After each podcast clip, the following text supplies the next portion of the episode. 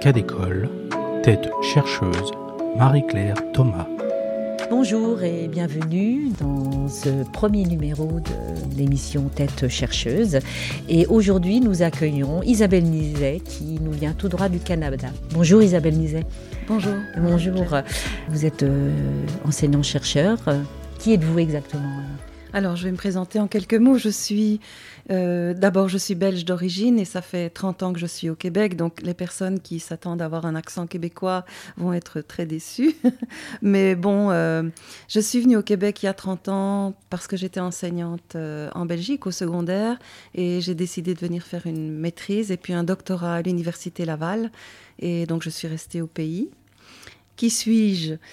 Mais je suis d'abord, dans ma carrière, j'ai une carrière un peu euh, atypique puisque je suis seulement chercheuse à l'université depuis euh, près d'une dizaine d'années. Et avant ça, j'ai eu un travail de consultante auprès du ministère de l'Éducation du Québec. Et j'ai aussi été chargée de cours à l'université, mais donc j'ai un parcours universitaire un petit peu tardif en recherche. Mais je dirais que ça me donne une perspective très très intéressante sur la recherche comme telle et sur son ancrage dans les, problématiques réelles des enseignants, puisque euh, c'est vraiment mon domaine de mon terrain de recherche avec une spécialité en, évaluation des apprentissages. Ben voilà, justement, je voulais vous poser la question. Votre objet de recherche, c'est tout ce qui touche à l'évaluation. Oui, exactement. Il faut savoir au Québec, les enseignants, les futurs enseignants sont formés durant quatre ans. Et cette formation de quatre ans inclut à la fois des cours dans les disciplines, donc ce sont des cours en mathématiques, en français, mais ce, sont des cours qui suivent avec les futurs mathématiciens, éventuellement des futurs euh, littéraires, mais ils ont en plus une formation en didactique de ces disciplines qui a lieu dans notre faculté d'éducation et dans le contexte de ces cours en faculté d'éducation, ils ont aussi ce qu'on appelle des cours de pédagogie. Et dans les cours de pédagogie, on inclut les cours de psychologie de l'apprentissage et d'évaluation. D'évaluation. Donc, ils, ils, y sont sensibilisés très, très tôt à cette dimension évaluative, euh, prendre en compte dès le départ euh, quand, euh, quand on travaille, quand on se lance dans un cours.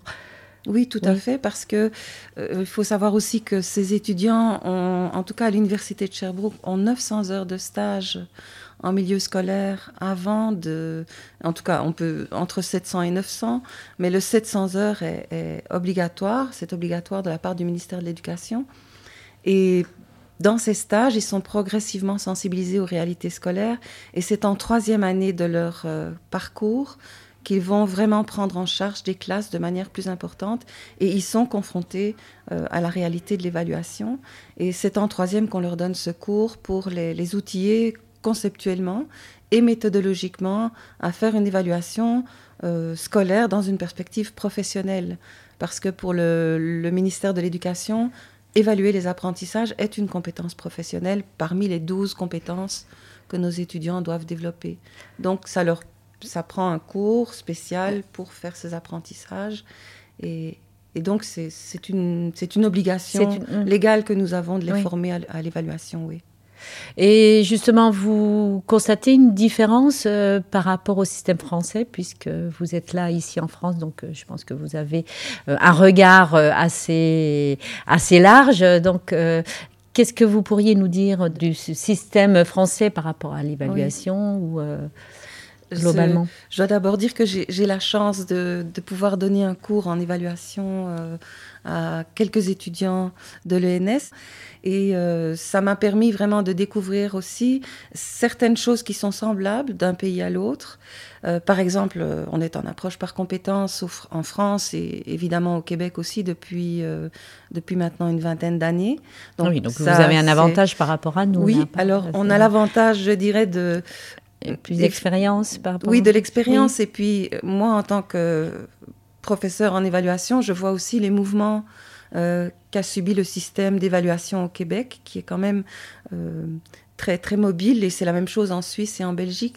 On observe que tous les pays qui ont voulu instaurer l'évaluation de compétences comme telles euh, sont coincés avec le système de l'obligation de notation chiffrée. Mmh. Et alors, c'est très intéressant parce que justement, on voit qu'en en France, il y, a aussi une certaine diversité de, de manières de noter, mais euh, l'évaluation standardisé, etc., a énormément de poids sur les pratiques évaluatives des enseignants. Et ça, c'est tout à fait commun au pays.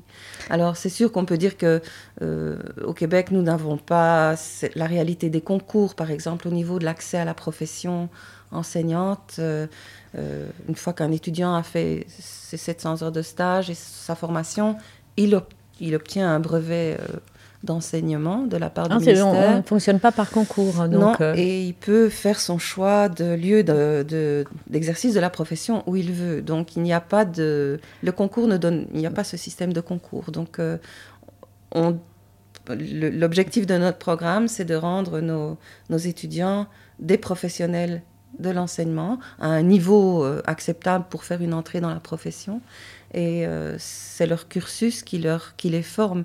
Et la formation est très très différente, elle est beaucoup plus bah, pratique. Oui. Euh, et puis l'idée n'est pas de, de, former, je dirais, un mathématicien ou un philosophe ou un littéraire et puis de lui permettre d'enseigner. L'idée c'est de former dès le départ un enseignant. Un enseignant. Un enseignant. Oui, c'est ça. Donc euh, évidemment. On est moins porté sur les disciplines. Oui, ici, mais c'est historique aussi. je pense que euh, si on regarde en Belgique ce qui s'est passé aussi dans les dernières années, l'idée de l'agrégation, euh, c'est comme ça que j'ai été formée en Belgique. J'avais une formation disciplinaire et puis j'ai euh, passé mon agrégation comme on la passe ici en quelques un an de, formation assez légère, superficielle, et puis on va dans le métier. Donc au Québec, c'est une vision évidemment beaucoup plus pragmatique, qui est basée sur une, conception beaucoup plus, je pense, même anglo-saxonne et nord-américaine du métier ou, ou, de la profession, où c'est avant tout une capacité à, à traiter des solutions et à ah régler des problèmes. Et donc, euh, dans, dans la classe, euh, justement, ça se, ça se traduit comment euh, Est-ce que vous constatez des, des différences notoires du fait que nous, nos enseignants, soient, soient recrutés par concours et puis où la logique disciplinaire, elle est importante et, et Canada, enfin, non, on est au Québec, pardon. Oui, au Québec. oui. Pardon pardon, euh, on, est euh, justement euh, plus, on, forme un enseignant dans sa globalité et on met moins en évidence, le, moins en, valeur le, la dimension disciplinaire. Oui, mais je, crois qu'il ne faut vraiment pas généraliser. Parce que ce que je crois aussi, c'est que les, les, étudiants que j'ai rencontrés ici sont peut-être amenés à, enseigner dans des classes qui ne seront pas nécessairement très, très problématiques, où ça va être des contextes peut-être euh, oh, où l'apprentissage est plus facile. Et donc, euh, dans ce contexte-là, je crois que le, je, dirais qu'il ne faut pas caricaturer en se disant qu'un enseignement ne peut pas être transmissif, mais c'est sûr qu'au niveau de la pédagogie actuellement, euh, l'enseignement transmissif, on sait que c'est une manière d'enseigner et ça ne concerne pas tous les élèves notamment. Donc ce qu'on voit aussi au Québec, c'est qu'évidemment on, rentre dans la pédagogie active, dans la pédagogie inclusive. Et je dirais parce que j'ai aussi participé aux journées d'ELEA et donc je suis très fort impliquée dans, dans, dans l'analyse d'ELEA et dans l'analyse de corpus collaboratif. Donc j'ai un contact peut-être moins direct, mais quand même une bonne connaissance de ce qui se fait dans les classes. Et il y a des choses exceptionnelles qui se font au niveau pédagogique euh, ici aussi. Et ça se développe avec euh, une collaboration entre chercheurs et enseignants. Mm. Donc ça vient peut-être beaucoup plus dans l'exercice de la profession que dans la préparation à la profession. Et chez nous, c'est certain que l'accent est mis peut-être beaucoup plus sur la préparation à la profession, mais ici, je, vois beaucoup de choses extrêmement riches au niveau de la pédagogie dans les classes.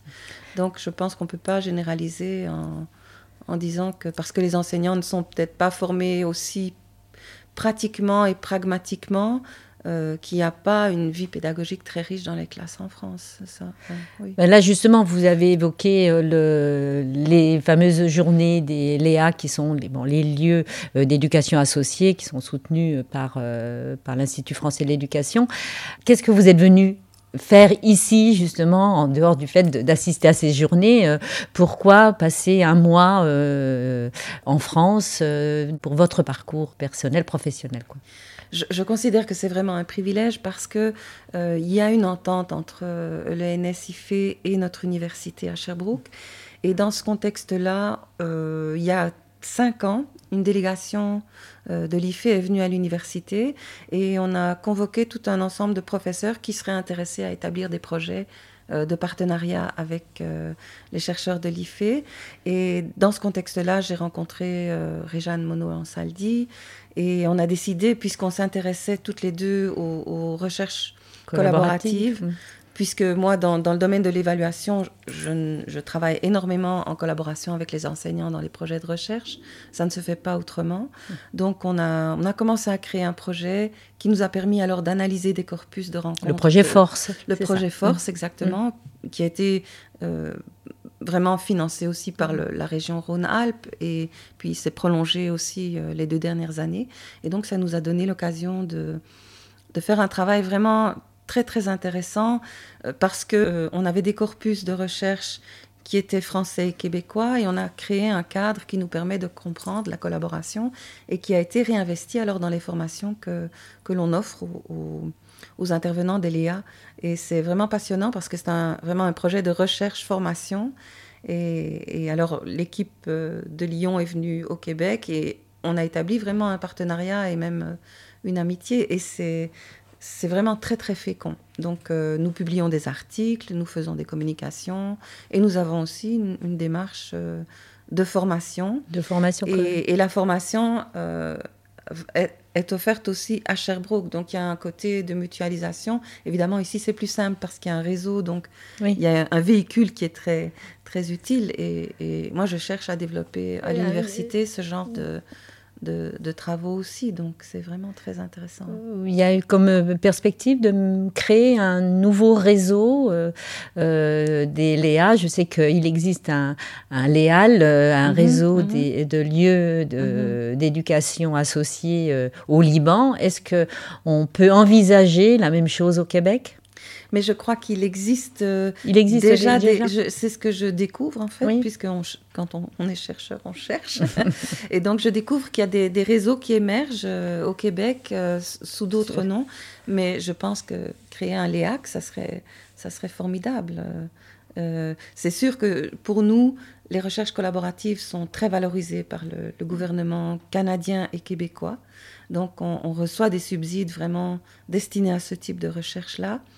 Et, euh, mais le, je dirais la fédération de lieux d'enseignement ou de lieux d'éducation associés n'existe pas. il n'y a pas de, dispositif éclairé. Euh, on, a eu des dispositifs euh, ministériels qui étaient très, intéressants, mais qui se sont éteints faute de subsides. Ça va peut-être renaître, mais de toute façon, l'idée de rassembler des, des, chercheurs qui travaillent en collaboration avec les enseignants, ça reste quelque chose de très intéressant et des perspectives, à mon avis, qui doivent être tout à fait développées euh, de part et d'autre.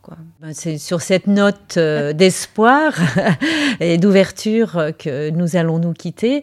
En tout cas, j'espère qu'on vous reverra très très vite avec sous le bras le dispositif d'ELEAC qui permet aussi de, ben, de, belles rencontres, de belles, beaux échanges. En tout cas, merci beaucoup Isabelle Nizet. Merci beaucoup Marie-Claire et je l'espère. Eh bien, vous pouvez aussi retrouver Isabelle Nizet en podcastant l'émission numéro 22 de Ça manque sur l'évaluation avec Catherine Loisy. Cette émission a été préparée par Benoît Auclair, étudiant à l'ENS de Lyon et réalisée par Sébastien Boudin. À très bientôt.